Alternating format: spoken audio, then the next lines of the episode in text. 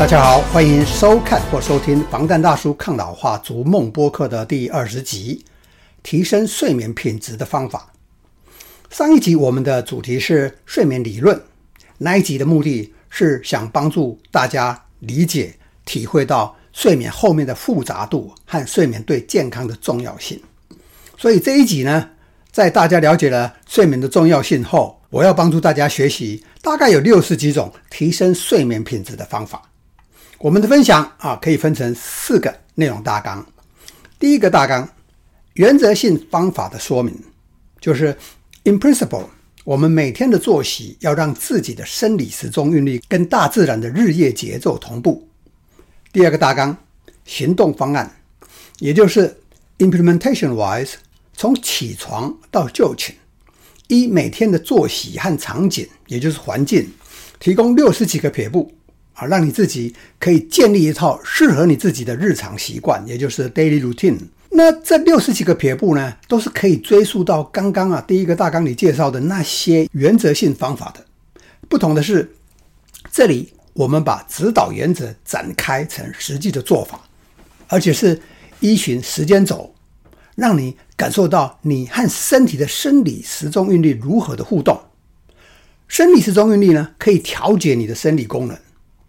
反过来，你也可以用你的生理功能去优化，也就是回归你的生理时钟韵律。好，第三个内容大纲，在实际套用这些撇步的时候，有一些要领和眉角，我会深入讨论。最后第四个大纲，跟生理时钟韵律无关的另一个重要因素，你的心境。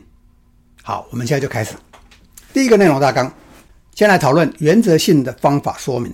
以大原则来说呢，追求良好睡眠品质最重要、最根本也最可长可久的方法是，让你身体主要的几种生理功能的运作跟人体生理时钟韵律（英文叫 circadian rhythm） 同步。而原始的、正常的人体生理时钟韵律，其实就是跟随着大自然的日夜节奏在走的。跟生理时钟韵律息息相关的几个。我们人体的生理功能包括第一个进食啊，也就是吃东西，也就是肠胃道对食物的消化。第二个生理功能运动啊，这里包括劳动。第三个主要的生理功能啊，no surprise，睡眠。第四个光线的铺路，就是你眼睛接收到的光线啊，皮肤接受也有关系了，但影响的程度比较小。第五个生理功能。体温的改变，这里指的体温主要是核心温度啊，英文叫 core body temperature，也就是体内器官的温度啊，不是皮肤的温度。OK，会影响核心温度的最重要因素是环境的温度。OK，其他的因素还包括你有没有运动啊，以及吃的食物的种类。最后一个第六个主要的生理功能是体内几种与睡眠有关的化学物质的分泌，包括 cortisol 皮质醇。Melatonin 褪黑激素，还有 adenosine 腺苷。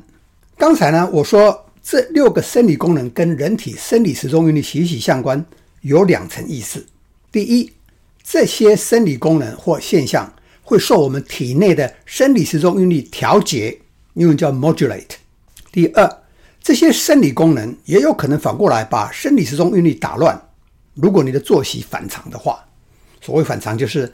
偏离了人类老祖宗的作息方式太远的话，好，下面我们就针对这六个生理功能，也就是生理现象，跟生理时钟韵律之间如何互相调节或打乱，做进一步的说明。明白了以后，你就知道如何不去打乱正常的生理时钟，如何让自己的日常作息跟正常的健康的生理时钟韵律同步。好，第一个生理功能，进食，也就是吃东西啊，也就是肠胃道对食物的消化。生理时钟韵律对饮食啊，肠胃道食物消化发挥的调节效应啊，有几种？三个。第一个，大肠在直肠之前主要的大部分叫做结肠，结肠的蠕动会遵循生理时钟韵律的调节，在晚上蠕动减少，白天才有正常的。肠道蠕动通常是在早上醒来和刚用完餐以后，一到夜晚，尤其是接近就寝的时间，就会很少蠕动。这表示人体的生理时钟韵律希望我们吃东西，也就是肠胃道对食物的消化，最好是在白天。好，第二点，生理时钟一旦被打乱，不管成因是什么，体内我们无法自主掌控的无数的生理功能会自行放慢，能量的消耗就会降低，即使你摄取的热量不变。这也是为什么啊，当作息背离正常的生理时钟的时候，人容易发胖，而且因为很多该发生的生理功能没有做到位，日子久了就比较容易生病。好，第三个生理时钟韵律对饮食发挥的调节效应的说明，要反过来说哈，被打乱的生理时钟会导致三种问题。第一种问题，肠道屏障功能障碍。啊，英文叫做 intestinal barrier function，就是肠胃道表面那一层单细胞的保护功能失调。第二个问题，肠道菌丛失调，也就是益生菌变太少啊，不好的细菌变太多。第三个问题，肠道发炎。这三种问题啊，都会导致发炎性肠道疾病。好，我们现在反过来讨论如何在饮食这个生理功能上做。控制，然后去优化你的生理时钟韵律。第一，进食的时间最好是在早上刚醒来不久到就寝前三个小时之间。第二个方法，上面讲的是一般食物的摄取，但有三种食物的摄取时间点要特别注意，因为摄取的时间点如果不对，会对上面介绍了六种生理功能里的最后一种。也就是荷尔蒙的分泌产生很大的冲击，间接地呢也会打乱生理时钟的韵律。哪三种食物呢？第一种，咖啡，早上喝 OK，建议不要在下午两点以后喝。咖啡越晚喝，喝的量越多，让你入睡的主要荷尔蒙褪黑激素的分泌就会越晚开始，分泌也会越少，晚上你就越难入睡。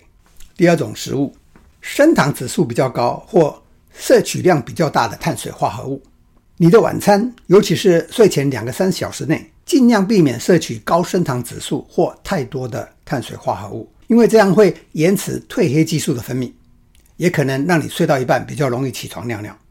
第三种要注意的食物，酒精，酒精对人体健康有很多方面的伤害，对睡眠品质的冲击更大。能不喝酒尽量不要喝，少量摄取可能无大害，但离就寝的时间越近。对睡眠品质的冲击越大，喝酒其实是会让你睡眠品质变得一团糟，最简单也最快的方法，即使是少量，这是医学事实，也是我个人多年来亲身验证过很多次、几十次的。还有要记住，酒喝到不省人事倒在床上，不表示你睡得很好。如果你有用科学仪器量测数据，就会知道你的 deep sleep 还有 REM sleep 深层睡眠跟快速眼皮跳动睡眠会减少很多。好，我们现在来讨论第二种生理功能跟身体的生理时钟韵律之间的调节和互动，就是运动，包括啊工作和日常的劳动。先说生理时钟韵律对运动发挥的调节效应，简单说呢，就是生理时钟比较偏好我们在白天运动或做大量的劳动，日落以后必须减少。反过来，我们如何在运动这个生理功能上加以控制？调整去优化生理时钟的韵律呢，有四点可以分享。第一，如果在起床后一两个小时内就运动的话，晚上会比较容易入睡。也就是说，起床后不久或早上运动，可以凸显昼夜感的差别，让你的生理功能和生理时钟韵律更加吻合，也就是提升了两者之间的同步性。不过，在功能医学里，很多原则都不是黑白分明的，这就是另外一个例子。早上运动虽然有上面说的好处，但一般而言，身体肌肉和关节在运动上是在下午后半段，也就是下午三点到五点之间表现会最好。第三点我要分享的是，睡觉前三个小时内避免激烈的运动。啊，这里我想补充一个我个人的经验，不是科学了。睡前运动对睡眠品质的负面冲击啊，重训似乎小于有氧运动。好，第四个分享。如果你想用上面介绍的正确的运动时段的运动来提升晚上睡眠品质，你的运动强度必须够。这当然跟个人的条件和状况有关。以我个人的经验当例子，重训必须至少一个小时，而且必须练到隔天肌肉会微微发酸的程度。跑步、骑车之类的有氧运动呢，必须至少四十分钟，但不要超过两个小时，而且要避免在睡前两个小时内。睡前两个小时内超过一个小时的 Zone Three 以上的有氧运动，即使对睡眠品质无害，应该也没有帮助。好，我们进入第三种主要的生理功能——睡眠，也就是依据原则性方法上来看，睡眠这种生理功能。跟生理时钟韵律之间的互动，这里呢，我就不像上面那样分成两种解释方法，也就是先说生理时钟韵律对睡眠啊发挥的调节效应，然后再反过来说我们如何调整睡眠来优化我们的生理时钟韵律，而是我两者一起讲。怎么说？与其说生理时钟会对睡眠有调节的效应，不如说睡眠。就是生理时钟对其他所有生理功能产生调节效应的引擎。我再重复一次，与其说生理时钟会对睡眠有调节的效应，不如说睡眠就是生理时钟对其他所有的生理功能产生调节效应的引擎。而上一集播客睡眠理论里介绍的睡眠架构，就是这个引擎如何运作的一种展现 （manifestation）。细节在一百分钟的上一集里面都有。简单的说呢，生理时钟对睡眠发挥的调节效应，就是它希望你作息遵循日夜节奏，日落而食，食后三小时左右睡，日出就起床，是稳定维持良好睡眠品质最好的方法。也就是说，让睡眠配合正常生理时钟韵律，就可以优化你的。生理时钟韵律。好，现在我们进入第四种主要的生理功能——光线。你眼睛接受到光线，会有很多事情发生。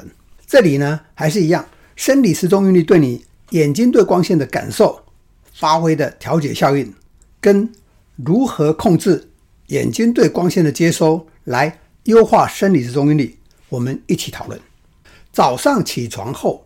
你的生理时钟希望你的双眼尽量多接收到太阳光或蓝光。怎样的波长最理想？这个问题有点复杂。简单的说，就是越接近早上的太阳光的波长越好啊。不过这里所谓的接收太阳光，哈，指的是你要有一个角度斜视啊太阳，而不是直接看太阳。直视太阳啊会造成眼球的伤害，一定要避免。而且傍晚的时候。双眼如果也能够接受到夕阳的光谱，那会更好啊。至于日落以后啊，天黑了以后的晚上啊，尤其是接近就寝的时间呢，要尽量避免蓝光。这里呢，我要定义一下什么是蓝光啊，什么是红光，很重要。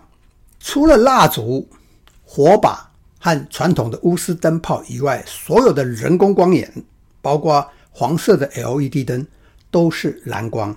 红光。看起来的是红色的光，就是红光。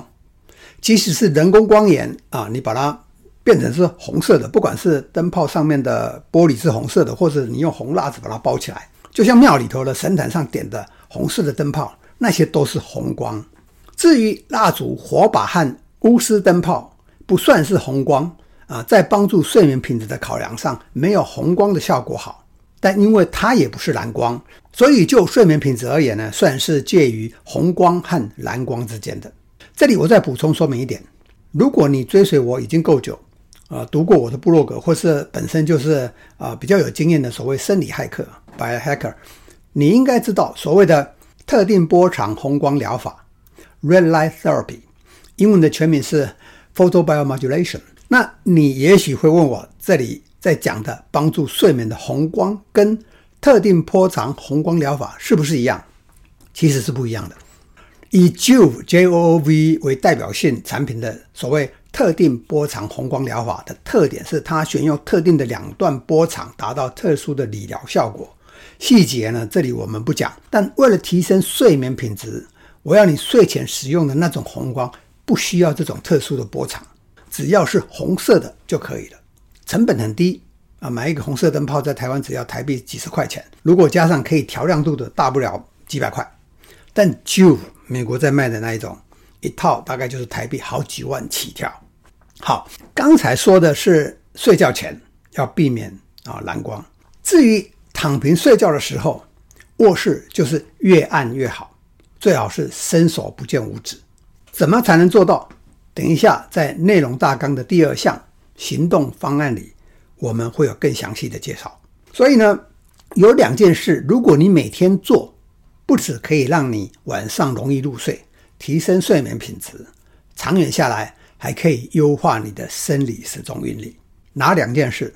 第一，早上起床后半个小时内，到太阳下斜视有阳光的天空，至少五分钟，让你的双眼在不会受伤的状况下，直接接受到太阳光。不要隔着窗户的玻璃，也不要戴眼镜或太阳眼镜，甚至隐形眼镜都不要戴。整个白天里，在太阳下山之前，如果你可以多看到阳光，当然不要直视，OK，越多越好。第二件事，太阳下山后。就尽量避免蓝光，尤其是睡前两到三个小时内。好，现在我们来讲第五个主要的生理功能——体温，也就是核心体温，体内器官的温度。这里生理时钟韵律对你核心体温发挥的调节效应，以及如何控制核心体温以优化你生理时钟韵律，我们也是一起来讨论。生理时钟对核心体温的调节啊，主要在两个时间点。睡觉刚开始的时候，会需要你的核心体温降低摄氏一到一点五度，你才会比较容易入睡。然后睡醒之前的两个小时，你的核心体温会回升摄氏一到一点五度。所以，如果你可以让自己的核心体温在刚躺平睡觉的头一个小时内降低一到一点五度，然后在醒来之前的两个小时，体温做同样的回升，啊，至少不要违背这个原则，这样就符合了生理时钟韵律的期待，你的睡眠品质就会比较好。要让核心体温有这样的变化，主要跟睡眠时环境的温度有关。细节我们会在下一个内容大纲啊讨论实际应用的时候详细介绍。好，我们现在进入原则性方法的最后一部分，也就是。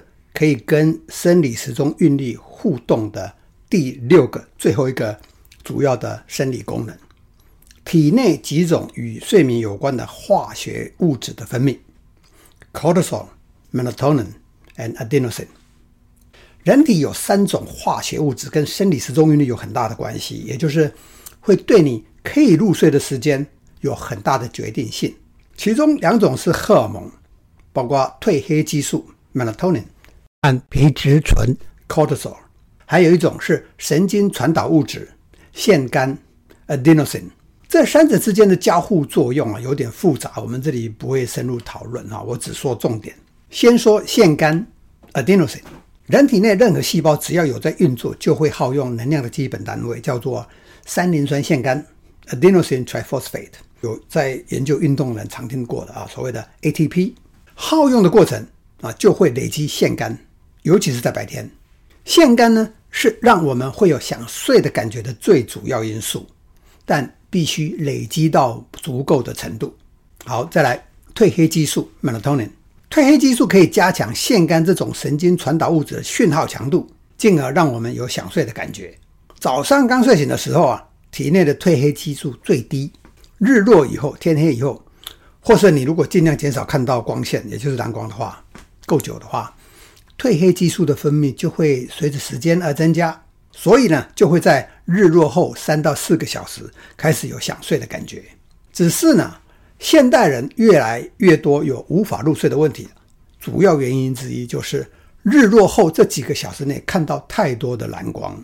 记住，除了蜡烛、火把和传统的钨丝灯泡以外的所有的人工光源，包括黄色的 LED 灯，都是蓝光。好。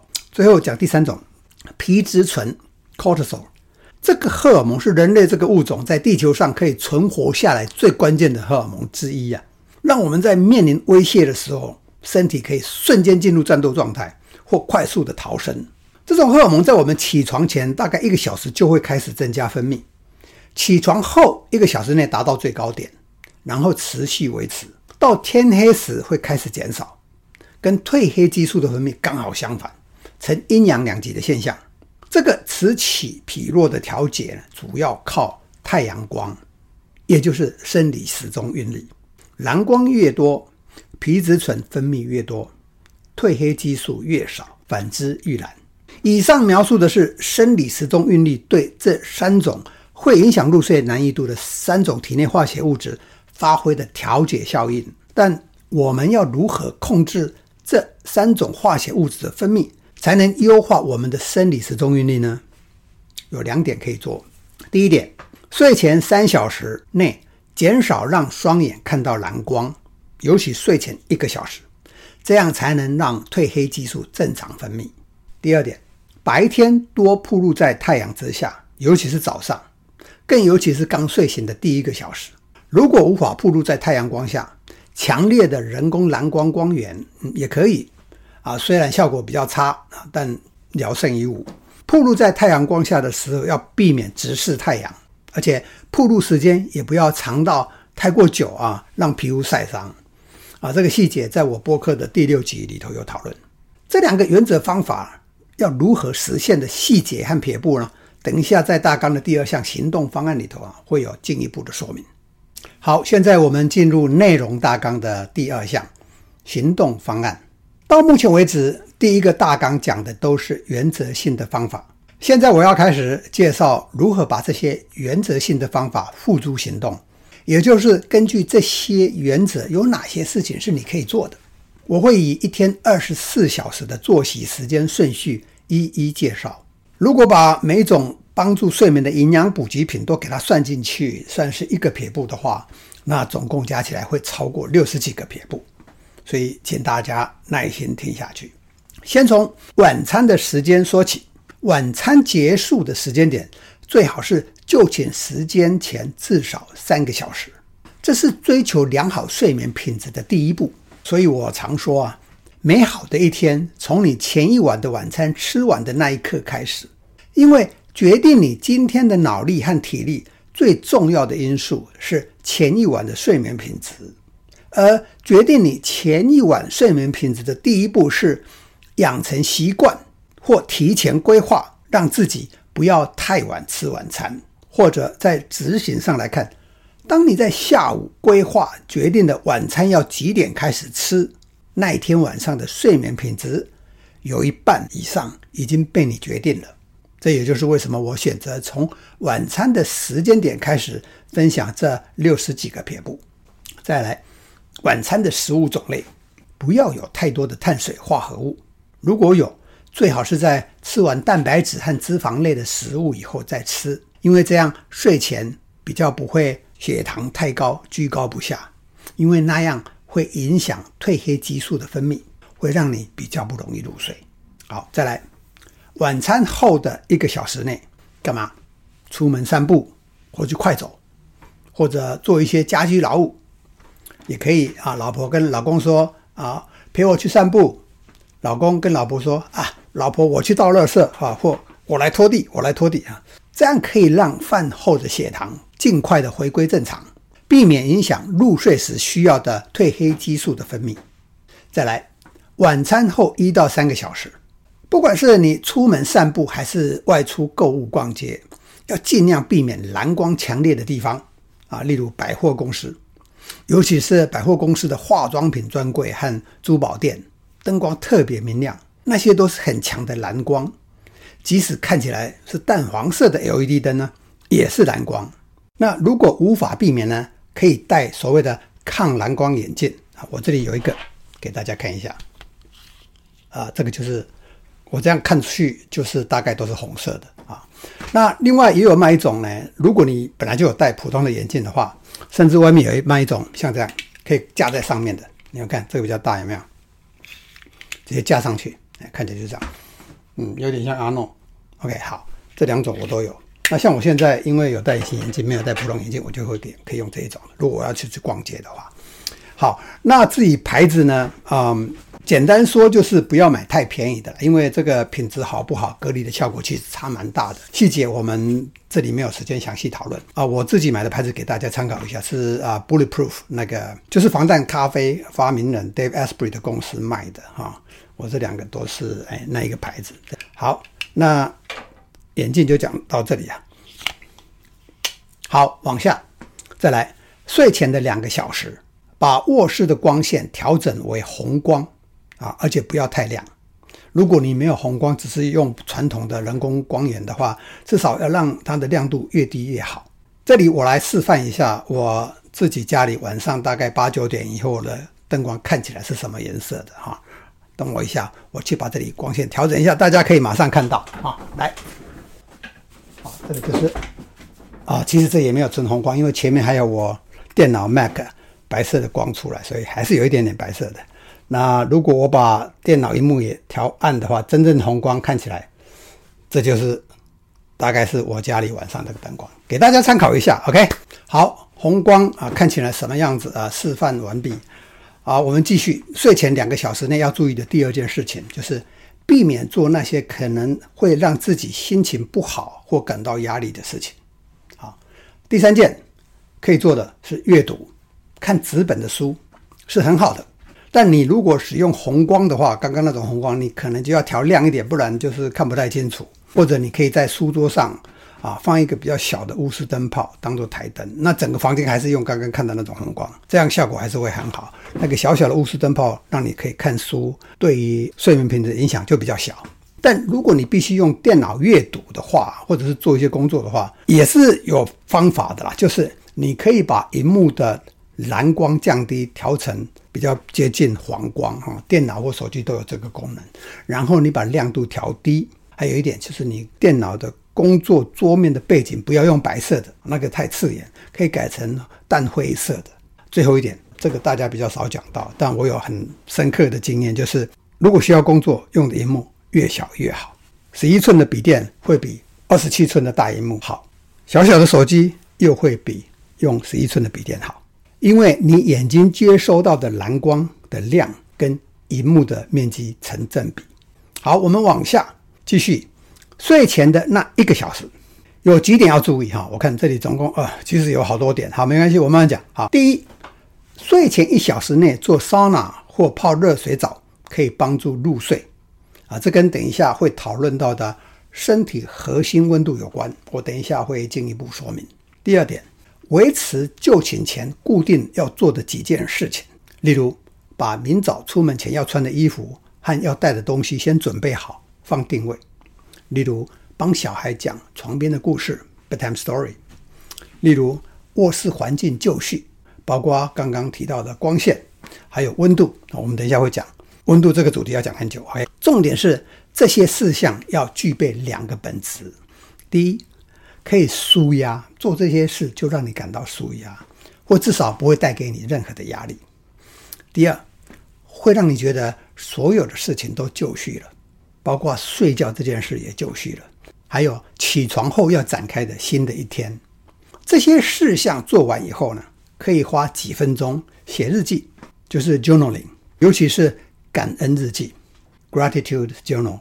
让你回顾一下今天有哪些人事物让你觉得特别感恩的，这样对入睡、睡眠品质，甚至长期的心境和 HRV 心跳变化率都会有很正面的效果。HRV 是一个你的心境和长期健康的重要指标啊。我先讲这样就好啊。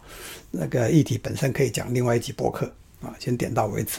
再来。睡前一个小时可以做的第三件事情，很多人可能觉得这个是牛肉了，其实倒不一定啊。吃可以帮助睡眠的营养补给品。下面是我推荐的睡前助眠营养补给品啊，可以在睡前大约四十到六十分钟吃。第一个，甘氨酸 （glycine） 三公克，或者胶原蛋白十公克。啊，因为胶原蛋白大概有三分之一是甘氨酸的，所以你吃胶原蛋白十公克，大概就有三公克的 glycine。当然，你吃胶原蛋白除了得到 glycine 的好处以外，还有其他的好处，比如说让你的皮肤变得比较好，等等等等，还有其他很多很多，以后再谈。第二种营养补给品，甘氨酸酶 （magnesium bisglycinate） 二点五公克。第三种左旋苏糖酸酶 （magnesium L-threonate） 两公克。再来，茶氨酸 L-theanine 两百毫克。第五个，牛磺酸 taurine 五百毫克。第六个，氨基丁酸 GABA 七百五十毫克。不过这里有一些淡书哈，五十岁以下或者睡眠问题不是很严重的人，尽量避免使用这一种啊。如果非用不可的话，建议啊每两三天用一次，不要每天依靠一 GABA。为什么超出范围？先不讲。再来啊，最后一个哈，就是大家很期待的，应该大家都知道，褪黑激素建议服用量三百到五百微毫克 mcg，也就是零点三到零点五毫克了。零点三到零点五 mg，这里也有一个单数，五十岁以下或睡眠问题不严重的人也是尽量避免，但有一些特殊情况下可以考虑服用高剂量的 melatonin，大概一到五毫克。例如跨时区旅行后的头几个晚上，尤其像我最近去了美国一趟，东岸呢，差十三个小时，那个是最难的啊，我花了大概三到四天才克服完。啊，第二种情况是感冒啊，或者确诊 COVID-19 的确诊。那个时候你需要充分的休息，可以在睡前啊吃比较高剂量的褪黑激素。但即使是我刚刚说的这些特殊情况，也不建议你长期服用这样的剂量，除非除非你是七十岁以上的老人家，而且你的睡眠问题很严重。最后再提醒。长期依靠营养补给品来帮助睡眠，会减弱你身体自行回归生理时钟韵律的能力。所以建议你试着每几个星期停用某一种营养品，即使是几天，或者是剂量减少。这里我还要再强调，我从来不靠任何西医的成药，也就是所谓的 prescription drug 来帮助睡眠，因为那些都是治标不治本，而且都有很不好的副作用，很重要。这是我跟随国外很多位功能大学医师学习了十五年下来，很有把握要跟你分享的观点。不过我还是必须补充一句啊，我不是医师啊，这个观点仅供您自我学习的参考。好，关于靠助眠营养品来提升睡眠品质，最后我要强调三点：A，这些都不是药物，都是营养补给品。最糟的情况只是效果不佳。不如你的预期，不会有不良的副作用，除非你的剂量超过太多，好几倍。B 这一集我分享很多的助眠方法，但吃营养补给品这一招啊，请您留到最后再用，尽量先从啊上面还有等一下会介绍到了一些改变环境啊睡眠的环境，还有行为上面去着手，尤其如果你还年轻，不是五十几岁以上的老人。当然还是有一些情况是比较需要的啦啊！如果你做跨时区的旅行后，而且需要尽快调整时差的话，啊，第三点也就是 C，如果你还是采取吃助眠营养品的方法，即使你觉得有效，我也建议你同时采取其他的那些改变行为和调整环境的方法，而不只是单一依靠营养品，而且继续违背其他的原则性的方法。例如，OK，你吃营养补给品 Melatonin 就比较好睡了，所以你早上醒来的时候就不出门去晒太阳了，睡觉前继续吃宵夜，等等等等，看好多蓝光。所以呢，即使你吃助眠营养品有效，一定要同时采用其他的那些非营养品的方法。所以就是要这样。再说一次，吃助眠营养补给品的同时，也不要放弃其他的那些改变环境和行为的方法。然后等到你的睡眠品质有明显改善以后，并且可以稳定维持的时候，你就可以停止靠助眠营养品，看看是否只靠改变环境和行为就可以继续维持你的睡眠品质。这才是可长可久的提升睡眠品质的方法，也是可长可久的健康养生方法。好，我们继续在时间轴上往下走。躺平睡觉前三十分钟，卧室环境的设定啊，包括很多项。我们先讲第一项，最重要的一项，温度。在我讲这一项之前，我有一个很重要的声明啊，在卧室温度这一段，我要分享的方法，请您在套用之前，先跟您的医师讨论，再决定是否适合您用。尤其如果您有高血压、心血管疾病。或是年纪超过五十岁，因为我不是医师啊，这里提供的仅供您自我学习做参考。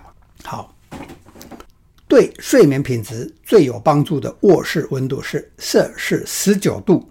这里的睡眠品质包括入睡的速度和入睡后维持不醒过来的时间的长度。如果想要躺下后尽快入睡，那卧室的温度最好在躺下的时候就已经降到摄氏十九度了。所以，如果是夏天的话，像台湾这种夏天，户外温度三十几度，那你的冷气机可能在睡前半小时就必须先打开了。再来，上面是科学研究报告的数字，下面要分享的撇步和眉角是我个人多年实际见证过的。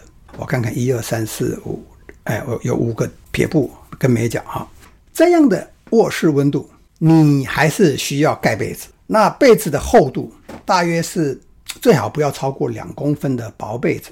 还有，你的睡衣和睡裤就穿夏天轻薄布料的，最好是短袖和短裤。第二点，你的被子盖到胸口附近，那可以根据你当下的感觉微调，往上拉一下或往下拉一下，但肚子最好要覆盖到。第三点，重点来了。让你的两只脚丫子和两个手掌全部或一部分暴露在被子外面，很重要。我再讲一次，让你的两只脚丫子和两个手掌全部或一部分暴露在被子外面。为什么？因为脚掌和手掌这四个部位是人体微血管分布最密集的部位，一旦接触到冷空气，可以让你的核心温度，也就是躯干内器官的温度比较快降下来，而核心温度必须降低一到一点五度摄氏，哈，是让你入睡并且维持熟睡的关键因素之一。再来第四点，你的胸口、手掌和脚丫子要露出多少接触冷空气，可以根据身体的感觉做微调。如果你觉得太冷了，让你几乎是睡不着，那就表示你暴露的太多了。可以减少一点，只要你不觉得太冷，就尽量铺路。最后一点，第五点，上面有提到，睡前一个小时做桑拿或啊泡热水澡可以帮助入睡。这个听起来似乎跟这里降低卧室温度这个撇步啊互相矛盾。现在我可以来解释。事实是啊，桑拿或泡热水澡如果只是十到十五分钟，只会提升你身体表层皮肤的温度。不太容易提升核心温度，然后因为身体表层的皮肤，尤其手掌和脚掌，有很多可以快速帮助体内器官降低温度的微血管。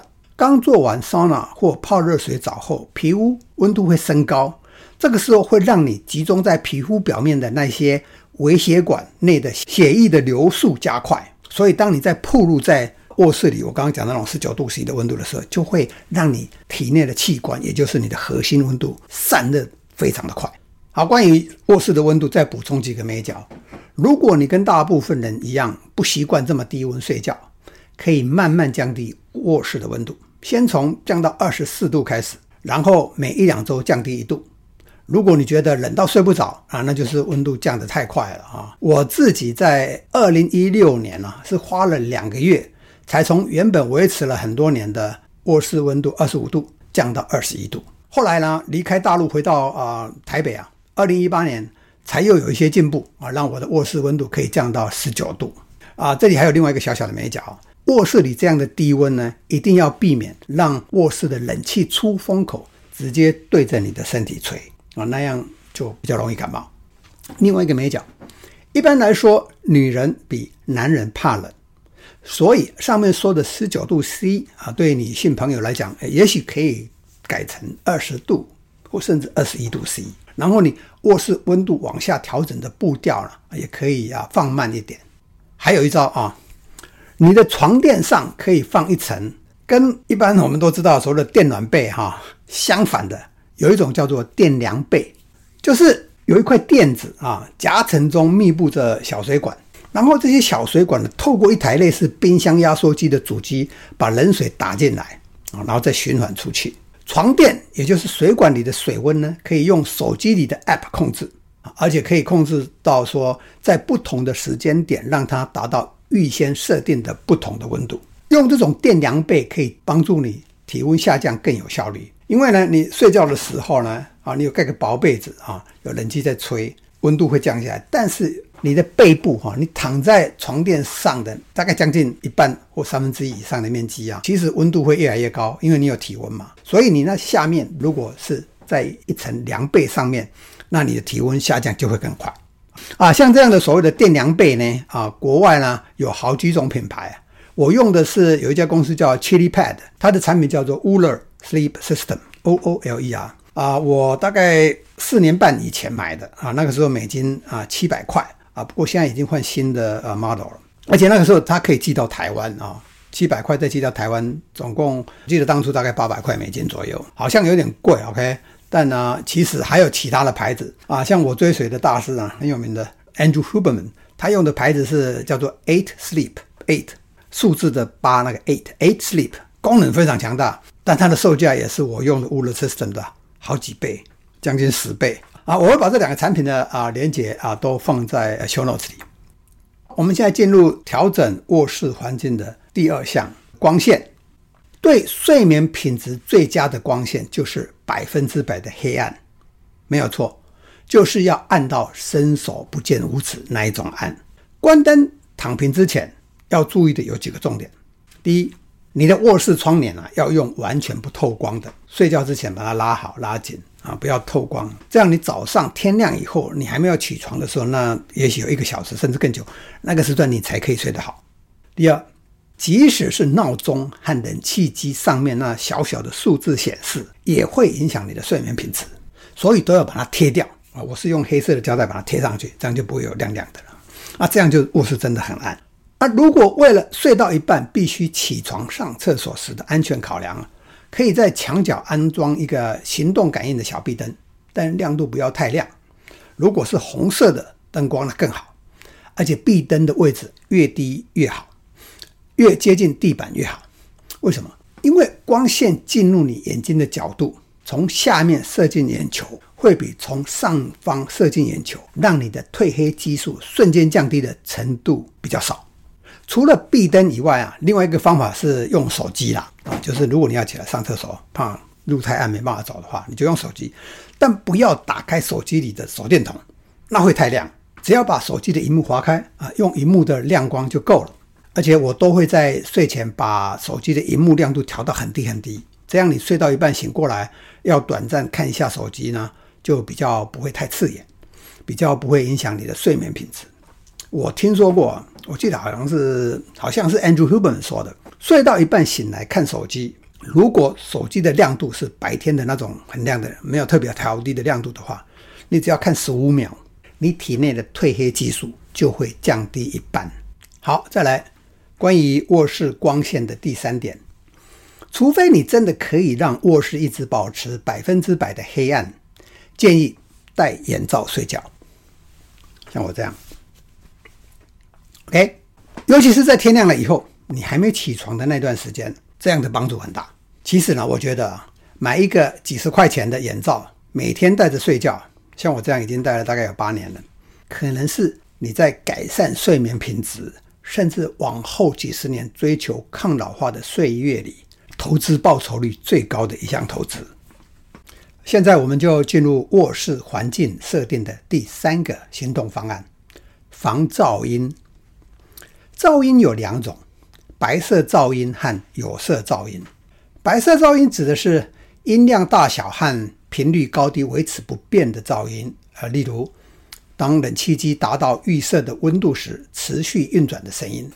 相反的，不是白色噪音的，就是有色噪音，例如家里宠物叫的声音和没有关好的门窗被突然刮起的风吹开碰撞的声音。白色噪音不会影响睡眠。但大部分的人在大部分的情况下会被有色噪音吵醒。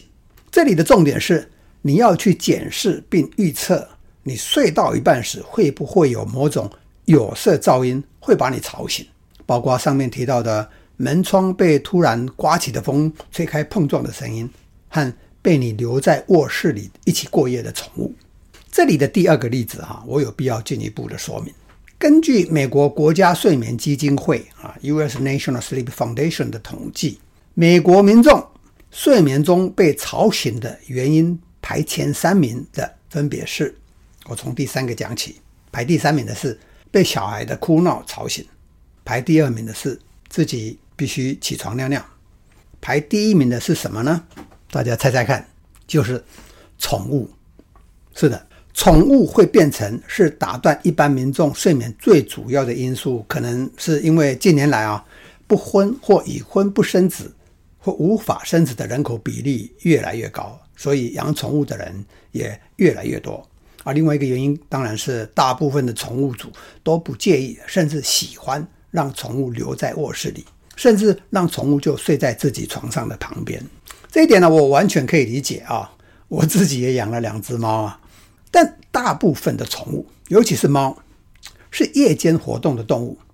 我们睡眠的时段正是它们最活跃的时候，所以被宠物吵醒或舔醒是很常有的，也可以说是很幸福的啦。说实在的，但如果纯粹从睡眠科学来看，睡到一半，被外来因素吵醒，即使只是短暂的一分钟，也会打乱你的睡眠周期，让你的睡眠品质降低。所以，如果纯粹为健康着想，让宠物在你的卧室过夜，并不是一个最好的选择。尤其如果你是五六十岁以上的所谓的老人，因为同样是减少啊，比如说十五分钟的睡眠，对身体，尤其脑部的伤害程度，会随着年龄增加而不成比例的以等比级数的增加，所以你如果是二三十岁的年轻人，我觉得还蛮 OK 的。但如果你已经五六十岁了啊，像我这种老人啊，或者是七十岁了啊，建议为了健康着想，尤其为了防止老人失智症的话，尽量不要让猫咪跟你一起睡。好，希望我这个观点分享后哈，不会掉粉掉太多。OK，这个纯粹为了健康考量，纯粹是为了你的健康着想。OK，你自己衡量一下。现在我们进入卧室环境设定的第四个行动方案：减少卧室周遭的电磁场 （Electronic Magnetic Field） 啊，英文简称 EMF。会发出强烈电磁场的三 C 产品啊，例如手机和 WiFi 的路由器，也就是 router，就是 WiFi 的讯号发射器、发射台。在近距离内对人体健康有很多负面的影响，尤其是脑部。只是呢，不同的人受影响的程度不一样。会受影响较大的，在医学上被称作电磁场的过度敏感 （electromagnetic hypersensitivity，EHS）。失眠呢是症状之一。根据统计，容易对电磁场过度敏感的族群呢，包括健康上本来就有些问题的中年女性。还有脑部曾经有过创伤的，以及经常暴露在过多对脑神经不好的环境毒素的人，这里的毒素最典型的就是 mold，英文叫 mold，中文就是霉菌，就是发霉的时候长出来那些东西啊，散发在空气里头，那个对脑神经是非常非常的伤的啊。我会在 show notes 里头留一个连结，大家可以去看啊，我觉得蛮重要的，是 PubMed 的上面的文章，即使你。对电磁场没有过度敏感的问题，你的健康多少还是会受电磁场的影响的，不只是睡眠的品质。我的建议是，所有的人在任何的时候都应该尽量不要离电磁场太近，尤其是在睡觉的时候。所以要减少卧室周遭的电磁场。睡前主要的几个注意事项如下：来，第一个，把手机调成飞行模式，要不然呢？啊，如果你必须开着，怕有有重要的电话会打给你，那你就要放在离床头远一点的地方。我的建议是至少离三公尺以上。第二点，把家里的 WiFi 路由器关掉。啊，即使你的 WiFi 路由器没有放在卧室，是在客厅，你觉得好像很远，这一点呢，其实很容易做到。不要觉得说怕麻烦，而且真的不是为了省电。第三点，这个大部分人可能没听过的啊。你睡觉时，枕头后面的那面墙上所有的电源插头拔掉，因为通电的电源插座和里面的路线也是一种电磁场，也许没有手机或 WiFi 那么强，但也是一种电磁场。很简单，你就拔掉，你为什么不不做呢？很容易嘛，对不对？电磁场 EMF 对你的睡眠品质的影响，当然不是明显到会让你突然醒过来的那一种，但请不要低估。后面的科学可能要好几本书才讲得完，而且呢是主流医学里头很少涉猎到的，所以你很少听到。这里我也无法涵盖啊，我只想让你知道，除了会影响你的睡眠品质以外，长时间太接近 EMF 对健康会有下面的负面影响。第一个，会降低体内对健康很珍贵的所谓抗氧化物质；第二，会让你的红血球太过纠结在一起，血液输送氧的效率会因而降低，在睡眠时会进行的各种细胞修复的成效就会降低。第三点，会增加体内皮质醇啊 （cortisol） 的分泌。如果是在睡眠的时候，就会相对的让褪黑激素的分泌降低，睡眠品质因而降低。好，睡眠环境调整的第五个行动方案：空气品质。不良的空气品质呢，会导致呼吸系统的疾病，甚至包括肺癌和啊哮喘。但很多人不知道的是，室内的空气的品质往往比室外的空气还糟，有的甚至会高达一百倍。不良的空气品质会因为导致呼吸系统的问题，间接的也就会让你的睡眠品质降低，包括深层睡眠的减少。室内品质不良空气的来源包括啊，刚刚提到了霉菌啊，就是发霉的角落散发出来的那个霉菌。空气中原本就可能很多的灰尘。洗衣精啊，如果你洗衣服用了太多洗衣精的话，啊，洗衣机最后。用清水冲的时候，其实没办法冲得很干净。你的衣服虽然看起来很干净，其实上面可能还是有很多洗衣精。然后一天穿下来，其实就在室内一直散发，你可能都没有察觉，因为没有味道。还有汽车排放的废气，还有现在比较少，但可能还有的是抽烟啊的那个烟。还有一个很重要的就是墙壁和家具表面的油漆或保护膜散发出来的所谓非花性有机化合物，这些。对你的健康影响都很大，也会影响到你的睡眠品质。那么要怎么样去减少卧室中的空气里头啊这些的不良物质呢？啊，有几个方法，大家参考一下。第一白天的时候呢，尽量把卧室的门窗打开啊，让空气流通。甚至晚上睡觉的时候呢，窗户其实可以有一个小缝，维持一些空气的流通。再来，使用空气滤清器，OK，但最好是使用有所谓的 HEPA。啊，规格的 HEPA 这样的规格的空气滤清器，冷气机的滤网要定期清洗，其实很容易，你可以把它拿下来用水冲就可以了。建议呢，大概就是一个月一次，如果你是每天使用的话。第四点，这点很重要，确保卧室内阴暗角落没有发霉的迹象。还有有些人会用所谓的啊，不是除湿机啊，跟除湿机相反的增湿机啊，尤其在美国比较多了。台湾有时候也会用到，就是因为冬天如果有时候太冷的时候，空气会很干啊，对身体其实不好的，也比较容易得到感冒。有时候你是必要用增湿机的，就喷出一些湿气，这样比较好睡，对身体也比较好啊。还有还有另外一种，就是有些人会为了比较浪漫，或者真是为了比较健康，用一些所谓的芳香。喷雾剂或精油喷雾剂，这个跟刚刚讲的增湿机啊，都要常常清洗，尤其是要确保一些夹缝里头啊有没有黑色的发霉的迹象。啊，我在两个礼拜前其实亲身的经验就是，我用了大概一年半的一个啊啊精油啊喷雾器啊，我把它打开来看，因为我有时候比较懒啊，不够常清洗，然后真的发现它的夹缝里就有一些黑黑的，那些都是发霉。好，第五点。比较注意环保的朋友们啊，都喜欢用啊不锈钢的保温水壶。那些保温水壶的杯盖里，大部分应该是全部了，都有一圈防漏的橡皮圈，或比较可能的应该是细胶的圈子。你要常常把它挖出来清洗，其实很不容易挖。但你如果没有常常清洗，里面就会有一层黑色的，那些都是霉。OK。那啊、我为什么会把它列成卧室里头的一个环境设定呢？因为很多人在睡觉的时候会在床头放一杯水，往往都是用这种不锈钢的保温杯，要常注意。我也是经过好多年才发现的，这个问题其实蛮重要的。第六点，最后一项，卧室里面可以放一些可以改善空气品质的盆栽啊，例如常春藤啊、虎尾兰、黄金葛啊、橡皮树等等。这个其实大家 Google 一下就可以找得到，很容易做到。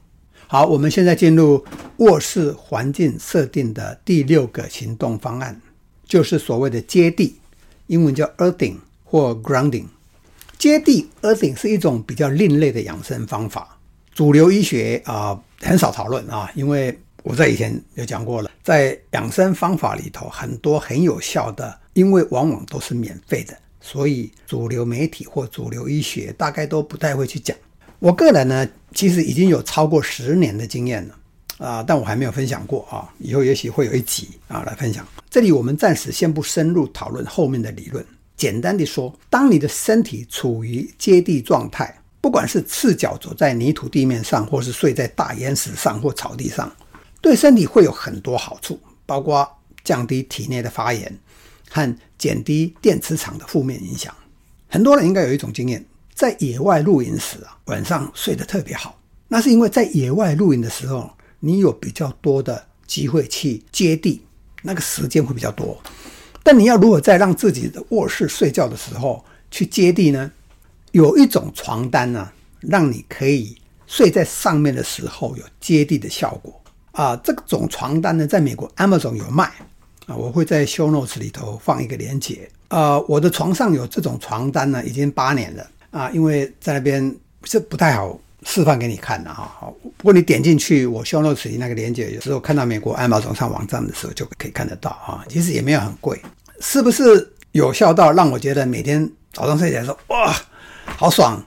当然没有那么明显了啊，但我是觉得，因为后面的医学证据非常非常的多，那我自己的感觉是多年下来感觉好像有帮助，所以我选择相信啊。所以这一点我特别声明一下。再来进入卧室环境设定的。第七个行动方案就是，你可以考虑使用所谓的脉冲式电磁场器材 （Pulse Electromagnetic Field Device，PEMF） 器材啊，在一九七九年的时候通过美国食品药物管理局的认可，可以治疗骨骼愈合不全。在活体内的研究中啊，发现 PEMF device 可以增加软骨中所需的生长因子 TGF-beta。也有报告指出呢，PEMF device 的刺激呢，对啊天竺鼠的退化性关节炎呢有保护的作用。PEMF 属于非入侵式的治疗，可以减轻疼痛，改善治疗效果，以刺激细胞的治愈能力为目标，疗程是非常明显的。这一点哈，我这样念起来好像有一点是啊厂商在广告啊，那其实我只想跟你说，我自己有多年的亲身经验，真的有效。好，我这里给大家看一下，它长成这个样子。这个是我用的，OK 啊，基本上这个插进去啊啊，它这边有个东西啊。假设你是这里，假设你这里撞到酸痛啊，会酸痛，你把它贴在这里啊，一次打开可以调设成不同的强度、不同的时间这样子啊。我不要讲太久了，但基本上我在第一次使用是六年前，我在大陆的时候。有一次摔倒啊，跑步的时候摔倒，那真的是有感觉，让你的酸痛比较减少。那 PEMF device 除了让你伤痛减轻以外，也可以帮助你的肌腱或者骨骼细胞的增生加快。然后呢，还有很多其他的对健康的好处了。但是这里我我们还是讲跟我们主题相关的，就是可以提升睡眠的品质。我在大陆的时候，曾经那时候我在内地工作的时候，我试过，就是你这样插着以后，然后把它。放在这里睡觉的时候，放在直接放在脑后勺这里，或者是脑后勺的枕头下面，哎，三十分钟，三十分钟以后它自己会切掉。那当初我的感觉是，的确有让我比较容易睡着，这是有实际经验。这一类的器材呢，会因为强度、体积和成效的不一样，价钱会有很大的差异，从台币五万多块钱呢，到一百多万都有。我自己使用的这一台呢，比较小，比较便宜，它的英文名字叫 FlexPulse，啊，台湾有代理。售价大概台币五万多，有没有效？其实真的是有帮助，但我必须说，就像有些功能医学里的疗法，头几次使用的时候效果比较明显，用久了效果就会变得比较不明显。等你停用了一阵子以后再继续用，效果可能就会变得比较明显。许多功能医学疗法就是有这样的特性啊，你不必把它判定为说无效，但就是不能长期只依赖它。停一阵子以后再使用，效果会更好。循环式生酮就是另外一个例子。关于 PEMF 啊后面的 technology 啊，我会在 show notes 里头放三篇报告的连结，大家可以参考一下。最后，卧室环境调节的第八个行动方案就是，你可以使用芳香油喷雾剂啊，来让卧室里头充满一些可以帮助睡眠的精油。我推荐四种，这四种我已经用了大概有四年了啊，没有每天晚上用，持续的断断续续用了四年。第一种最有效的，很多人大概也都知道，就是薰衣草这种精油。第二种是柠檬香茅，又称香茅草，英文叫做啊 lemongrass。第三种是三叶草，英文叫 clover 啊。第四种就是尤加利，尤加利树的啊精油。好，我们继续在时间轴上往下走，就是睡前的五到十分钟做什么？冥想打坐，可以让你的心境平静下来，比较容易入睡。OK，冥想打坐的方法和心法，我们这一期无法涵盖。即使你还不会，简单呼吸调理，也就是深呼吸啊，两到三分钟也会有帮助你入睡的效果。然后再补充一点，每天冥想打坐是很好的习惯，即使你的冥想离睡前好几个小时，当你当晚入睡的时候，可能还是有帮助。好。时间轴继续往下走，就是你躺平要睡的那一刻。睡觉时打呼呢，是健康有问题的一个指标，也会造成睡眠中断，甚至让你被自己的打呼声音吵醒。两种都会影响睡眠品质。但有一个很简单也很有效的解决方法，我来示范一下。这个是 3M Nextcare 通气贴布，就这样。这里我加一段旁白说明一下，让听语音档看不到影片的朋友们知道，这里我是在示范如何把 ream 的贴布贴在嘴巴上帮助睡眠。我不撕掉就没办法继续播客下去了，所以我还是拿掉。OK，你没看错，就是用胶带把嘴巴贴住啊，这种叫做 ream 的 Nextcare 通气胶带啊，我每天晚上这样贴着睡，已经大概有七年了。我追随的国外很多 biohackers 生理黑客啊，也是这样。这个方法真的可以帮助很多人，不一定是全部的人解决打呼的这个问题。不过有两个但书啊，就像我刚才，不一定对所有的人都有效。第二个但书会导致睡觉时打呼的原因之一是体脂肪比率太高，导致舌根附近的脂肪过多，从外围挤压了你的呼吸道。打呼可能表示你的新陈代谢不够健康。如果那是造成你打呼的原因，嘴巴贴胶布带也许可以解决睡眠中断的问题，或至少减轻，但却不能改善你新陈代谢健康的问题。睡觉时打呼呢，除了睡眠品质会降低以外啊，因为会变成用嘴巴呼吸，对健康的负面影响至少还包括两点：第一，呼吸道感染疾病的风险会升高，这是因为鼻腔内的鼻毛和黏膜具备很很重要的防止、阻挡、杀死细菌和病毒的功能。第二，经由鼻孔吸气，会让血液里的一氧化氮升高，NO 一氧化氮升高，会提升红血球和氧的结合率，对健康很有帮助。其实呢，不只是在睡觉的时候，几乎在所有的情况下，除了游泳和百米冲刺的激烈运动以外，吸气和吐气都经过鼻孔，是健康养生很重要的一个原则。不过，有点离题了啊，我们拉回来继续往时间轴下面走。躺平的时间点，每晚睡眠时间要够，至少七个小时，很重要。但跟睡眠时间长度一样重要的是，每天就寝和起床时间点的一致性。也就是说，同样是每晚睡七个小时，如果你的就寝时间是在晚上十一点和凌晨一点之间，不一定。相较于固定每晚十一点就寝。后者会让你的睡眠品质升高，也就是深层睡眠和快速眼皮跳动睡眠的总时间会增加。根据我的经验，这样的改善呢，两三个晚上可能看不到，但持续五天或一个星期以上，有改善的可能性就很高了。这后面的原理啊，还是回归到我们一开始介绍的原则性方法，就是让你每晚的睡眠与人体生理时钟韵律同步。英国牛津大学的《Sleep》这个期刊呢，就在这个月，其实就两个礼拜前刚发表了一篇文章啊，标题就是“关键在于一致性，睡眠时间的一致性可以预测总死亡率”。Consistency is the key. Sleep regularity predicts all-cause mortality。讲的就是这个观点。连接我会放在 show notes 里面。好，时间轴往下走，躺平后的头三到五分钟。脑海中尽量什么事都不要想，但这其实很难，超难。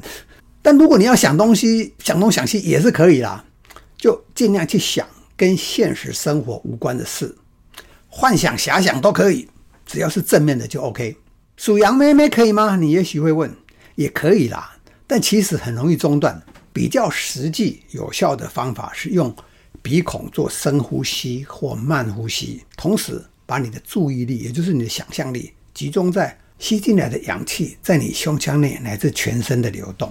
呼吸调理，英文叫 breath work，是一种很棒的养生方法啊，不只是帮助睡眠，容易又免费啊。这里我推荐两种，你可以在晚上睡不着的时候拿出来用，也可以在白天或下午需要舒压的时候来用。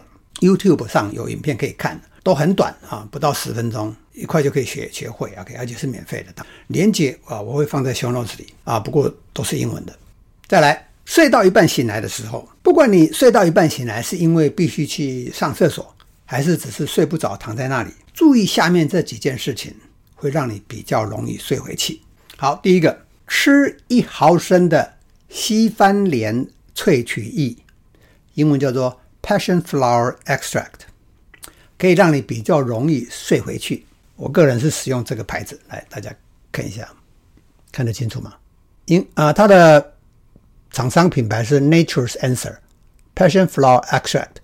那注意，它是不含酒精的。我使用这个，就是晚上如果睡到一半后半段醒过来的时候，怎么服用呢？啊，它基本上是这样：打开啊，然后先把这个吸管气。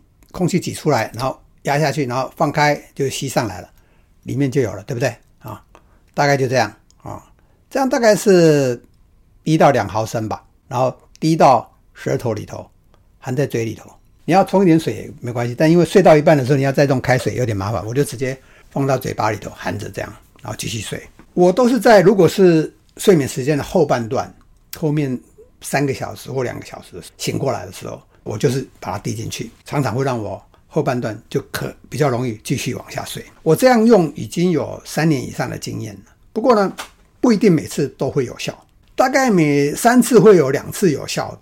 好，我知道啊，上面我有说了一个原则，就是在考虑用营养补给品来帮助睡眠的时候，尽量先考虑改变行为或环境，再考虑用啊营养补给品。但在睡到一半醒来这个问题上，要克服其实是蛮难的，即使是你用我等一下要介绍那些方法的话，蛮难的，真的啊，成功率不一定很高，而且你要练习很久。吃西番莲萃取液是我到目前为止用过比较有效的方法。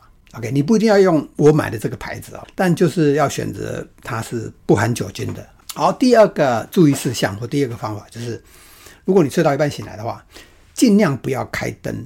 如果因为必须走到厕所，上面有提到的，你可以在墙角比较低的地方啊装一个行动感应，而且亮度不亮的，最好是红色的壁灯啊，避免白色的。我自己的方法是用手机哈，把它划开这样子，然后就这样照，还是可以走这样。好，再下来，如果你睡到一半醒过来，非必要不要去看手机，因为太多蓝光。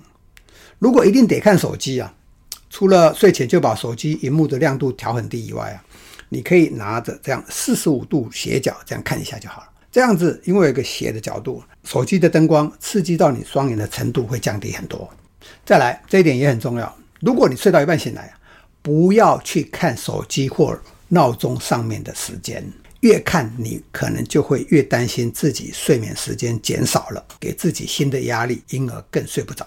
好，继续，还有一点，醒来后如果一直睡不着，我的建议是。你就闭目养神，继续躺着，用你刚刚躺下睡觉时一样的方法，尽量不要想东想西，或用呼吸调理帮助自己入睡。其实呢，根据我多年来用 Oura Ring 量测的睡眠数据显示，即使你闭目养神，也可以达到部分的睡眠功效，会有浅层睡眠 （light sleep） 的数据。浅层睡眠对你的呃睡眠品质也很重要的哦，你回去听上一集啊，里面有有讨论到啊，所以呢，不要慌，你要相信睡眠架构，相信我们上一集睡眠架构里有谈到的，即使浅层睡眠对你的脑部修复还有记忆力重整那些也是很重要的一部分，所以你就这样相信你的睡眠架构，然后不知不觉中，你很可能就会发现自己又醒过来了，而且已经又过了两三个小时了。这是我常有的亲身经验。至于为什么睡到一半会醒过来啊？除了比较少有的做噩梦以外啊，最常见的原因是需要去尿尿。如何减少睡到一半必须起床尿尿的压迫感？除了睡前不要喝太多水以外啊，我有看过一些方法，但都是治标不治本，只是头几次有效。我可以提供的是一个帮助大家面对这个问题的心态。三点：第一，你必须了解，随着年纪的增长，膀胱本来就会越来越无力，这个问题会越来越严重，无法避免，你要接受这个事实。第二，话虽如此。我自己的心得是，睡到一半起床尿尿的压力变大，往往是睡眠品质不佳造成的结果，而不是造成睡眠品质不佳的原因。也就是说，如果你用这一集里头介绍的各种方法，把你的睡眠品质改善了以后，你半夜必须起床尿尿的次数就会减少。我强调一下，这是我个人的心得了，供大家参考。请不要把它当成科学证据，OK？而且，如果你现在已经六七十岁，靠这种心态，你也不太可能把这个问题改善到跟二十岁的年轻人一样。我自己的经验是，从五十几岁开始，我大概就必须每晚起床尿尿至少两次，有时候甚至三次。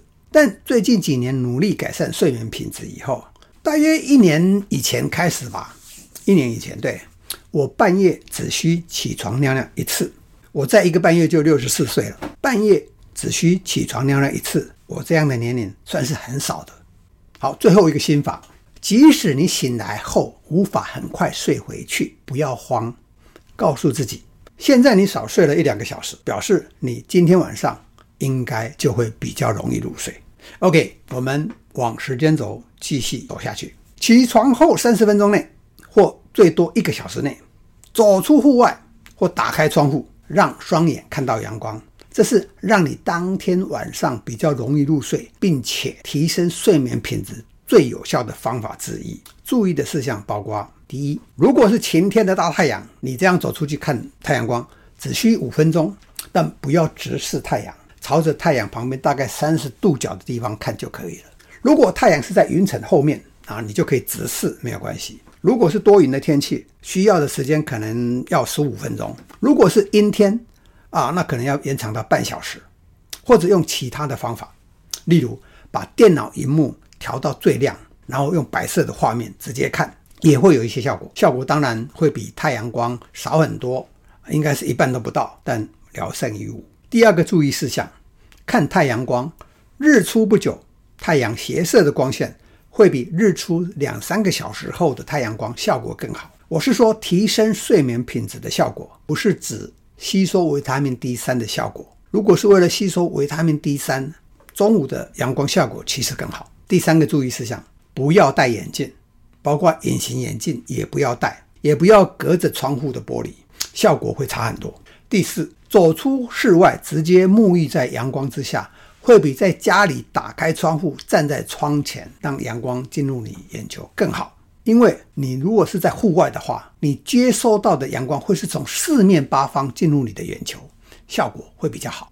最后一个注意事项：如果你在刚起床的时候天气很阴暗，没有任何阳光，而你也没有任何人工的蓝光的单元，有另外一个替代方案，就是冲个冷水澡，三分钟就够了。刚起床时冲冷水澡，跟看到太阳光同样都有提升体内皮质醇，也就是 cortisol 的分泌，让身体知道新的一天就要开始了，让你的生理时钟跟大自然的日夜节奏同步。冲冷水澡的效果应该还是比不上太阳光啊，但会比看很亮的电脑荧幕还要好很多。时间轴继续往下走，起床后的第一到两个小时，起床后的第一杯咖啡啊。最好延迟到起床后至少一个小时以后再喝。然后，即使早上喝咖啡比较不会影响晚上睡眠了，但还是喝越少杯越好。这后面的科学有两点啊，我用 A 跟 B 来讲哦。A 先复习一下我们前面有讲过的，在白天呢，体内腺苷 adenosine 的数目会随着时间累积越来越多。到了晚上，累积的腺苷数目够多啊，我们才会有想睡的感觉。再来，在大脑里，咖啡因和腺苷呢，因为使用同一种神经接收器，就是同一种 neural receptor，所以这两种呢会互相竞争，要取得接收器。所以你咖啡因越多，就会有越多的腺苷呢找不到接收器可以用，无法发挥它的功能，结果就是你会想睡的时间就会延后。B，从荷尔蒙和神经传导物质的观点来看。人体生理时钟正常运作的模式就是早上起床后，皮质醇 （cortisol） 跟多巴胺呢 （dopamine） 会高涨，然后褪黑激素 （melatonin） 会降低。相反的，在晚上，皮质醇跟多巴胺呢就开始减少，然后大概晚饭后开始啊，褪黑激素开始升高啊，然后两三个小时后达到高点，然后你就想睡了。让皮质醇和褪黑激素在早晚向阴阳两极交替循环，是维持健康生理时钟韵律的重要因素。几百万年来，人类老祖宗们在早上让身体皮质醇及多巴胺增加分泌的方法都是天然的，包括上面讲到的让双眼看到阳光。喝咖啡呢，也是可以提升皮质醇和多巴胺的分泌，但却是近几百年人类发明的比较不天然的方式。太过依赖这种方式提升多巴胺跟啊 cortisol，会减低人体几百万年来比较原始的提升皮质醇和多巴胺分泌的方式，其实是比较不好的。人体内所有的生理功能都一样，都遵循一个原则，很重要，大家记得，你少用或不用，慢慢就会退化。英文说 use it or lose it。你太过依赖咖啡因提升早上需要的皮质醇和多巴胺，身体原本具备的启动多巴胺和皮质醇分泌的机制功能就会慢慢退化，也就是你的生理时钟韵律就开始慢慢失调，睡眠品质就开始变得不稳定。好，我们继续，时间轴往下走，来到中午，中午以后不要喝含有咖啡因的饮料，早上喝比较没关系，但如果可以少喝，那会更好。再来，下午三点到五点，就是下午的后半段，有几件事你可以做，可以提升睡眠品质。第一，午睡啊，如果因为前一晚没睡好，或是任何原因造成压力大、身心疲倦，可以在下午后半段啊，大约三点到五点之间呢，睡个午觉啊，对精神会很有帮助。但午睡最好不要超过三十分钟，否则你晚上的入睡可能就会延迟。我的习惯也是我的建议是二十分钟，二十分钟。恢复的效果就够了。即使你那二十分钟没有完全睡着，即使你那二十分钟只有到最后五分钟才睡着，都会很有帮助。再补充一点，即使你的午睡没有完全入睡，光是躺平、闭目养神，也有让体力和脑力恢复的功效。午睡的环境最好跟晚上睡觉一样，或尽量接近，也就是越暗越好。所以眼罩和嘴巴的贴布啊，都会很有帮助。第二个，在下午后半段可以改善当天晚上的睡眠品质的方法是服用所谓的适应原。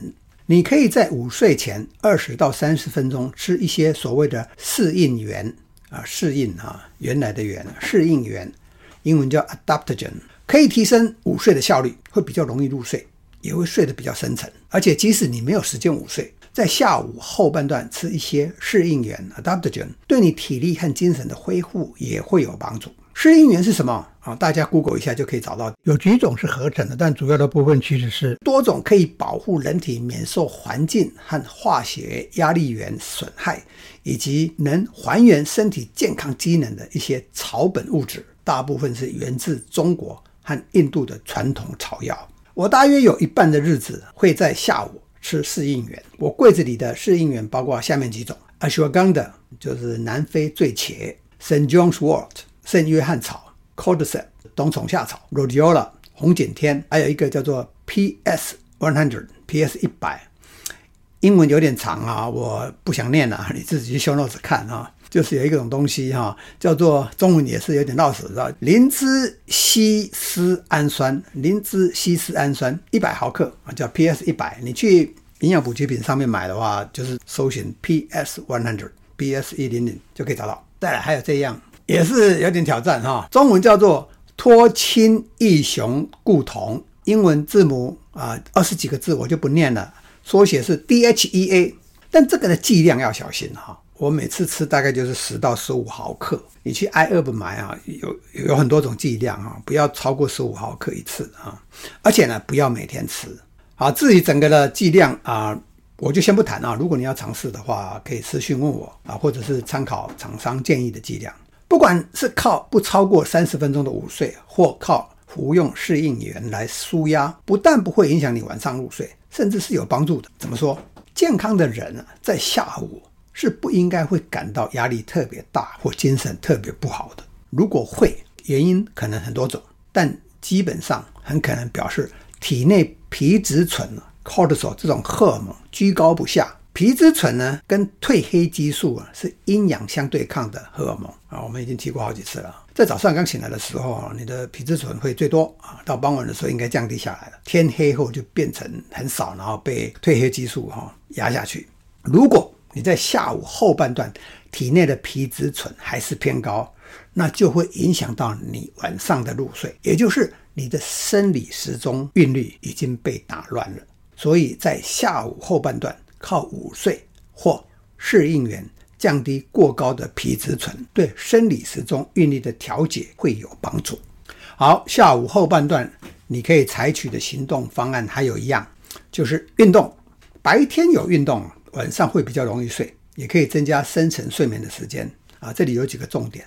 稍早我们已经有讲过，如果早上运动对睡眠品质也会很有帮助，但是因为人体在下午后半段四五点这个时候，你的筋骨活动度 performance 会是最好，所以那是另外一个可以在下午后半段运动的原因。OK 啊，早上或傍晚下午运动对睡眠品质都会有帮助的。好，这里有几个重点，尽量在晚餐之前运动，晚餐后运动如果离就寝时间太近，会影响睡眠品质。再来，强度不能太低，如果太低，对于睡眠品质提升效果就不会很明显。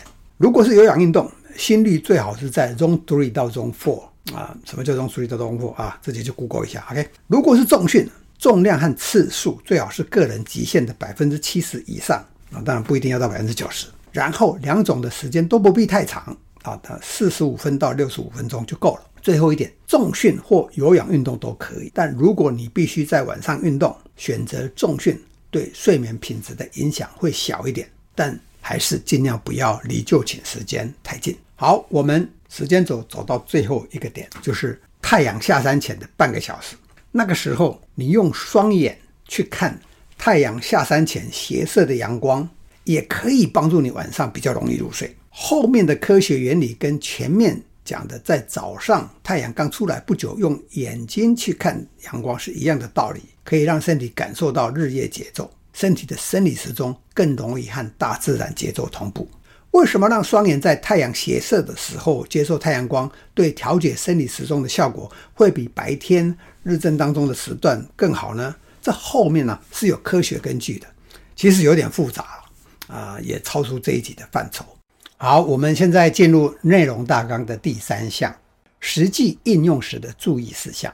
如果把营养补给品的每一种都算作一个方法，我们已经介绍了超过六十种改善睡眠品质的方法，听起来是不是有一点 too good to be true？太棒了，棒到几乎难以相信。的确，因为你不可能也不应该全部套用这么多方法。整体来看，有下面几个特点你要注意：第一，并不是每一个方法对每一个人都有效；第二，一个有效的方法对同一个人。在不同的情况下，效果可能会变差，甚至无效。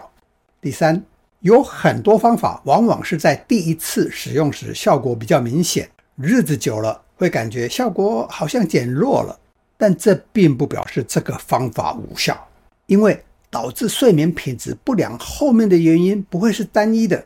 当你移除了一个因素以后，原本就存在的某个其他因素可能效果就会被放大。这时，你可以考虑暂停原本使用已久但成效似乎变小的那个方法，引进其他的方法。再来，没有任何一个方法是单独套用就可以让你达到最佳睡眠品质的，大概都是必须多管齐下。听起来是不是有点耳熟？没错，在早期的播客里我就有提过，功能医学的特性之一就是往往必须多管齐下，因为。病因和疗法往往都具备多面向性 （multifactorial）。上面讲的是对这么多方法要怎么运用的要领和美角，但除了知道有这些方法可以用以外，如果你可以知道日常生活里是哪些因素造成你睡眠品质不好的，你就可以在这么多的方法里找到你比较需要的。但要怎么去知道是哪些因素造成你睡眠品质不好的呢？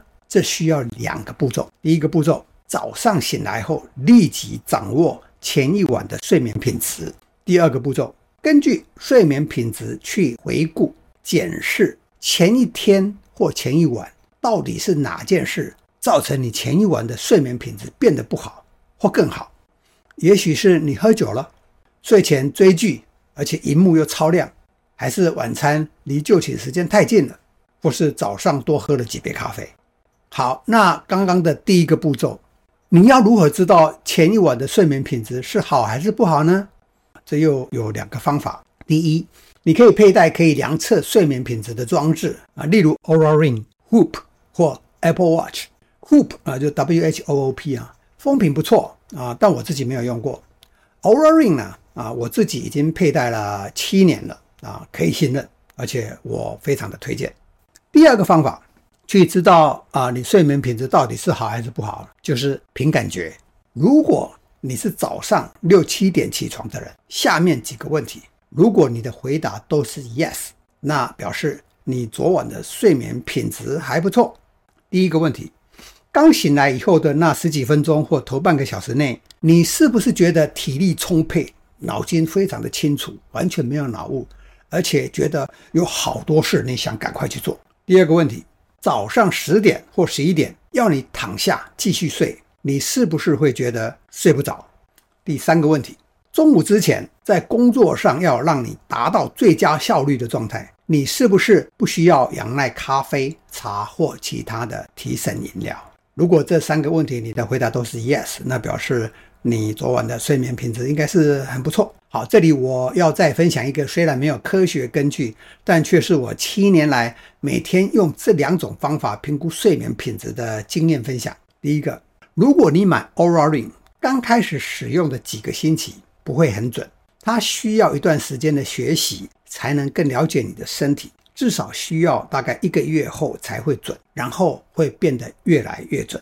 如果你是第二种方法，也就是凭感觉，你得到的答案。跟 Oura Ring 给你的 Readiness 又不一样，我会相信自己的感觉。话虽如此，第二种凭感觉的方法，你只能得到定性的 qualitative 的评估，但第一种方法，像是用 Oura Ring 或 Hoop，就可以提供你量化的数据，让你可以做更多的分析，包括各种睡眠品质数据的长期的趋势。第三，Oura Ring 提供的 Readiness Score 最实用的价值是协助你决定。今天是否适合接受较大的挑战？不管是体力上的还是脑力上的。七年多来啊，我的结论是，Oura Ring 给我的 Readiness Score 在百分之九十五的情况下是准确的。好，我们现在进入内容大纲的第四项，最后一项，跟生理时钟韵律无直接相关的一个影响你睡眠品质的重要因素，那就是你的心境。这集我们分享的方法，全部直接或间接是遵循大纲第一条讲到的原则性方法，也就是要让自己的生理时钟韵律跟大自然昼夜节奏同步。但其实，在所有导致你睡眠品质不良的因素里，有一个跟这个原则性方法没有直接相关的心境，也就是你的心情。如果你今天的心情或最近一阵子的心境一直处于负面状态，你就不容易睡得好。这样的观点不难理解，重点是那要怎么办？下面几点给大家参考。先简单地说，心情不好就是压力。在医学上，有压力时，体内的皮质醇啊 （cortisol） 就会升高啊，皮质醇飙高，褪黑激素就上不来。如果是白天还好，但如果是在睡前一两个小时发生，就会影响你的睡眠。再来。除了在睡前那几个小时要避免会导致压力的负面心情以外，也要注意长期压力，也就是长期累积下来的负面心情。就是有一件事情让你一直在担忧，几个星期或几个月下来都无法排除的担忧，即使是小小的担忧，也不要低估长期累积下来会对你的荷尔蒙平衡造成的影响，会影响到你的睡眠品质。啊，举一个假设的例子啊，某一个事件啊，让你强烈怀疑你的另一半有出轨的行为，但你又一直没有和另一半沟通，嗯，因为你怕会吵架啊，所以你就一直搁在心上，那就是长期的压力。啊，再来，现代人呢，生活压力大，心情起伏呢是常态。我们要注意的不是远离或排除让我们心情不好的事情，而是随时注意自己的心情或心境是否变差了，是否被负面能量包围了。英文里这叫做 mindfulness。下面一点，一旦察觉自己被负面的能量包围，可以用静坐冥想或静坐深呼吸。来帮助自己把心头上的石头放下，至少暂时放下。要学习如何冥想啊，可能是要读很多本书了，甚至用你一生的岁月去学习，也学不完的一个课题。这里我们就不讨论。好消息是，冥想打坐没有什么入门的门槛，你随时都可以开始，即使是菜鸟新手，第一次只做五分钟都可以受益。虽然受益的程度可能不能跟一个修炼了好几年的人相比。根据上面的讨论，为了维持良好的睡眠品质，我已经养成了一个习惯，就是在晚餐后到就寝之间的这段时间内，避免去做可能会让自己心情不好或有压力的事情，例如在社交媒体上参与有争议性的讨论，或者啊股市不好的日子啊，你还特别去看股市行情。好，这一集就到这里结束，谢谢大家的收看或收听，我们下次再见。如果您觉得这个播客集分享的资讯有价值，欢迎您订阅我的频道，并推荐给您的亲友，帮助我去帮助更多的人。感谢您的支持。特别声明：我是美国认证的健康教练 （Health Coach），但我不是医师，也不是营养师。这一个播客集和防弹大叔播客频道上所有的播客集分享的资讯，仅供您自我学习的参考，请勿把这里任何资讯的分享当成医疗或咨询行为。如果您有任何健康上的问题或症状，请找有证照的医师或营养师尽快帮您治疗或看诊。